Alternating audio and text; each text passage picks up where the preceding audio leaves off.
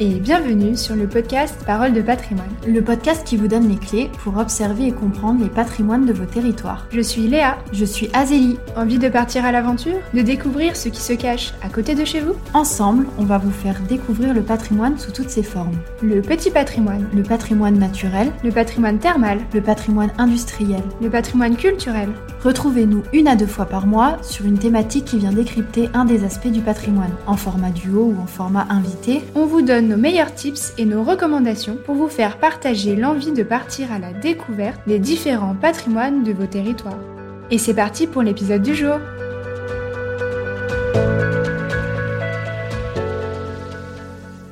Aujourd'hui, on se retrouve pour parler du patrimoine que représentent les métiers de savoir-faire.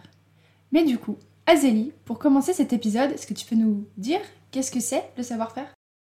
Le savoir-faire, en fait, pour le définir rapidement, c'est une compétence acquise par l'expérience dans l'exercice d'un métier. Lorsqu'on appelle un métier un métier de savoir-faire, on entend par là une technique précise et qui se transmet de génération en génération avec des compétences précises à acquérir. Et d'ailleurs, c'est pour ça qu'on peut parler de patrimoine, puisque les savoir-faire et les compétences de ces métiers parfois très rares sont transmis à travers le temps.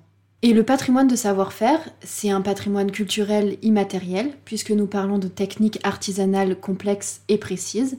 Mais concrètement, on peut parler des maîtres parfumeurs du pays de Grasse, des maîtres confiseurs à Cambrai, des facteurs d'orgue à Rambervilliers, les dentelières au Point d'Alençon, les maîtres carillonneurs de Chambéry, ou encore le savoir-faire horloger de Besançon. Et parmi tous ces différents savoir-faire, on retrouve les métiers d'art. On peut retenir deux critères pour qu'un savoir-faire soit qualifié de métier d'art, à savoir on a la transformation manuelle de la matière et le geste artistique qui va au-delà de cette exécution manuelle. Un organisme y est dédié d'ailleurs, c'est l'INMA, l'Institut national des métiers d'art, qui répertorie 280 métiers d'art en France. On en compte plus de 60 000 entreprises euh, qui représentent environ 150 000 actifs. Il existe même une journée européenne des métiers d'art chaque année au mois d'avril euh, pour faire connaître ces métiers, en parler un peu plus et attirer de nouvelles personnes dans les branches de ces métiers rares. Ces journées, elles ont été créées par l'INMA en 2002 pour offrir au grand public un rendez-vous unique avec ces artisans d'art présents autour de chez eux, dont les ateliers sont souvent méconnus. Devenue journée européenne des métiers d'art en 2013, l'événement est aujourd'hui organisé dans 18 pays européens. Et maintenant que l'on y voit un peu plus clair sur les métiers d'art et de savoir-faire, comment on fait pour venir les visiter? Pour aller au contact de ces métiers, c'est d'abord s'intéresser aux différents univers qui gravitent autour. C'est ce qu'on peut appeler le tourisme de savoir-faire. Pour les comprendre, il faut définir le tourisme de découverte économique, qu'on peut dire TDE. C'est une branche du tourisme dont il fait partie. Le TDE fait partie d'un tourisme de sens qui nous définirons comme un tourisme raisonné, un tourisme qui est culturel et qui s'intéresse aux populations locales, aux savoir-faire locaux, en somme donc au patrimoine social, économique et culturel du lieu sur lequel nous venons en tant que visiteurs. Les personnes qui visitent un territoire, un savoir-faire, un métier d'art s'y intéressent de façon prononcée et veulent repartir avec des connaissances qui ne peuvent s'acquérir uniquement au contact de ces activités. C'est une manière différente et immersive de découvrir le patrimoine d'un territoire. Le tourisme de découverte économique, il se définit comme étant la proposition de visite de sites en activité que ces sites soient industriels, administratifs, commerciaux, agricoles, artisanaux ou de services, et il regroupe la visite de patrimoine industriel, les parcs scientifiques et les musées techniques, et la visite d'entreprise et la valorisation des métiers d'art. Nous parlerons de patrimoine industriel prochainement, mais pour le moment, c'est le tourisme de savoir-faire qui nous intéresse. En soi, quand on y pense, le tourisme de savoir-faire, c'est prendre le temps de découvrir et de rencontrer les populations locales. Et dans ce sens, il peut s'apparenter au slow tourisme, dont on a déjà parlé dans un épisode dédié.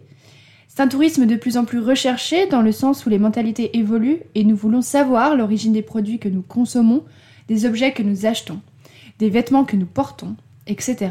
Le visiteur satisfait sa curiosité en rentrant en contact avec l'artisan, le maître d'œuvre, l'ouvrier qui fabrique le produit et que le visiteur connaît et ou consomme.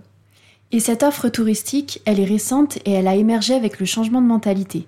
Les consommateurs veulent la transparence sur les produits proposés sur le marché, et le tourisme de savoir-faire, il permet de répondre aux questions comment on fait? ou comment ça marche? ou comment c'est fabriqué. C'est aussi valoriser le travail des hommes et des femmes de ces entreprises et comprendre mieux leur quotidien et leur métier. En rendant accessible à tous la découverte des métiers méconnus, d'usines emblématiques ou de savoir-faire ancestraux, les responsables de ces filières, les artisans et les ouvriers déploient une stratégie de communication externe. Et le public devient ambassadeur et rapporte avec lui des souvenirs et des impressions. Comment on fait alors pour en savoir plus? Il existe euh, une association dédiée à la visite d'entreprise qui s'appelle euh, Entreprises et Découvertes et qui permet aux entreprises et aux différents ateliers de métiers d'art d'être répertoriés comme accueillants du public. Cette association, elle a été créée en 2012 et sert aussi d'observatoire pour collecter des données chiffrées sur le tourisme de savoir-faire au niveau national et régional. Sur le site de l'association, vous pouvez d'ailleurs retrouver toutes les visites faisables par région, par département ou par thème de visite. Donc n'hésitez pas à les consulter pour voir ce qui se trouve vers chez vous et vous pourriez même être surpris des découvertes que vous pouvez faire. Et pour continuer sur cette mise en lumière autour des métiers d'art, il existe un label que vous pouvez trouver sur les devantures des entreprises participant du tourisme de savoir-faire. C'est le label Entreprise du patrimoine vivant ou label EPV qui vise à valoriser des savoir-faire d'exception. La France étant positionnée parmi les premières puissances manufacturières mondiales, elle bénéficie de la maîtrise de savoir-faire rares et traditionnels, souvent liés à l'art et à la culture, ainsi que d'une forte innovation technologique. Et les entreprises portant ce label ont été sélectionnées de manière très rigoureuse sur de nombreux critères.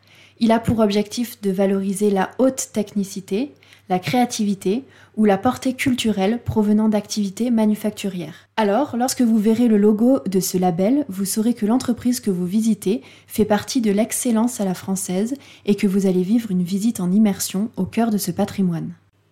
Et pour continuer cette immersion, vous pouvez aussi aller visiter les communes et communautés de communes faisant partie du label Ville et métiers d'art qui représente aujourd'hui près de 600 villes. Elles partagent la même politique, c'est-à-dire favoriser le développement et la transmission des savoir-faire d'exception. Au sein de ces territoires détenteurs du label, il y a un fort développement de tourisme culturel, avec des visites, des circuits à thème, des journées portes ouvertes, des boutiques éphémères et des maisons d'art, des itinéraires de découverte en liaison avec les offices du tourisme, etc.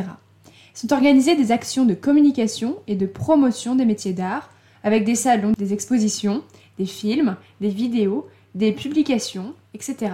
Les territoires labellisés visent à favoriser l'installation de professionnels des métiers d'art, notamment par l'aménagement d'ateliers relais, par la création de pépinières, la mise à disposition de locaux en centre-ville ou encore des actions auprès des publics scolaires, avec des ateliers de sensibilisation, des classes de métiers d'art ou encore des visites d'ateliers d'art. D'ailleurs, pour rester dans la sensibilisation et l'accompagnement social, pour les plus jeunes d'entre nous ou les personnes qui voudraient se reconvertir, il existe un dispositif inspiré par les trésors nationaux vivants du Japon, c'est-à-dire des personnes certifiées conservateurs de biens culturels immatériels importants par le ministère de l'Éducation du Japon. En France, l'équivalent, c'est le titre de maître d'art créé en 1994 par le ministère de la Culture afin de sauvegarder les savoir-faire rares détenus par des professionnels des métiers d'art, tant dans les champs de la création artistique que de la préservation du patrimoine. Ce dispositif concerne des techniques spécifiques qui ne peuvent être transmises qu'au sein d'un atelier et pour lesquelles il n'existe pas de formation par ailleurs. Autrement dit, une fois nommé, chaque maître d'art a le devoir de transmettre son savoir-faire à l'élève avec lequel il a été sélectionné. Pendant trois ans, son atelier devient le lieu privilégié de la transmission. Il reçoit une allocation annuelle du ministère de la Culture et bénéficie de l'accompagnement pédagogique de l'INMA, l'Institut national des métiers d'art. Par exemple, vous pouvez devenir orfèvre, restaurateur de piano, costumier, facteur de flûte, fabricant de papier, couvreur en chaume, souffleur de verre ou encore serrurier d'art. En France, le site d'exception concernant la visite d'entreprise est la région d'Angers. Angers est le berceau du tourisme de découverte économique avec son événement Made in Angers. C'est le premier événement national de visite d'entreprise et l'un des plus anciens. Cette année, la manifestation a connu sa 23e édition et suscite encore autant de mobilisation. L'objectif de Made in Angers demeure sur la mise en valeur des entreprises et la mise en avant de leur savoir-faire. C'est fédérer et motiver le personnel de l'entreprise tout en mobilisant les visiteurs à l'activité de l'entreprise. Cette sensibilisation est importante auprès du public et notamment du jeune public afin de susciter, pourquoi pas, quelques vocations à certains d'entre vous. Pour l'édition 2022, ça a par exemple été 152 entreprises et 15 secteurs d'activité qui ont représenté le territoire du pôle métropolitain Loire-Angers. C'est dire si euh, le tourisme de savoir-faire et le savoir-faire marquent la France et son territoire. Par exemple, vous pourriez y retrouver la distillerie Cointreau, entreprise emblématique du célèbre triple sec. Au sein de la distillerie, des visites différentes vous sont proposées. La première est une immersion dans l'art de la distillation. Promenez-vous à travers de beaux barils de cuivre, l'exposition importante de l'emballage et les étiquettes, et la douce odeur des oranges au travers d'une visite guidée qui vous explique toute l'histoire de l'entreprise Cointreau. Suivi d'une dégustation selon le choix du barman, mais vous pourrez aussi assister à la composition du cocktail ou encore le faire vous-même. En somme, le tourisme de savoir-faire, c'est ça aussi. C'est un tourisme expérientiel où les visiteurs fabriquent, créent, réalisent ce qu'ils ont vu et deviennent acteurs de leur visite. Retrouvez-nous pour la suite sur toutes les plateformes d'écoute et en vidéo sur notre chaîne YouTube Parole de patrimoine. Vous pouvez aussi nous rejoindre sur nos comptes Instagram Voyage en Canap et Philosélie et souscrire à la newsletter du podcast pour ne rien rater de l'aventure. Et si vous avez aimé cet épisode, n'oubliez pas de nous laisser votre avis.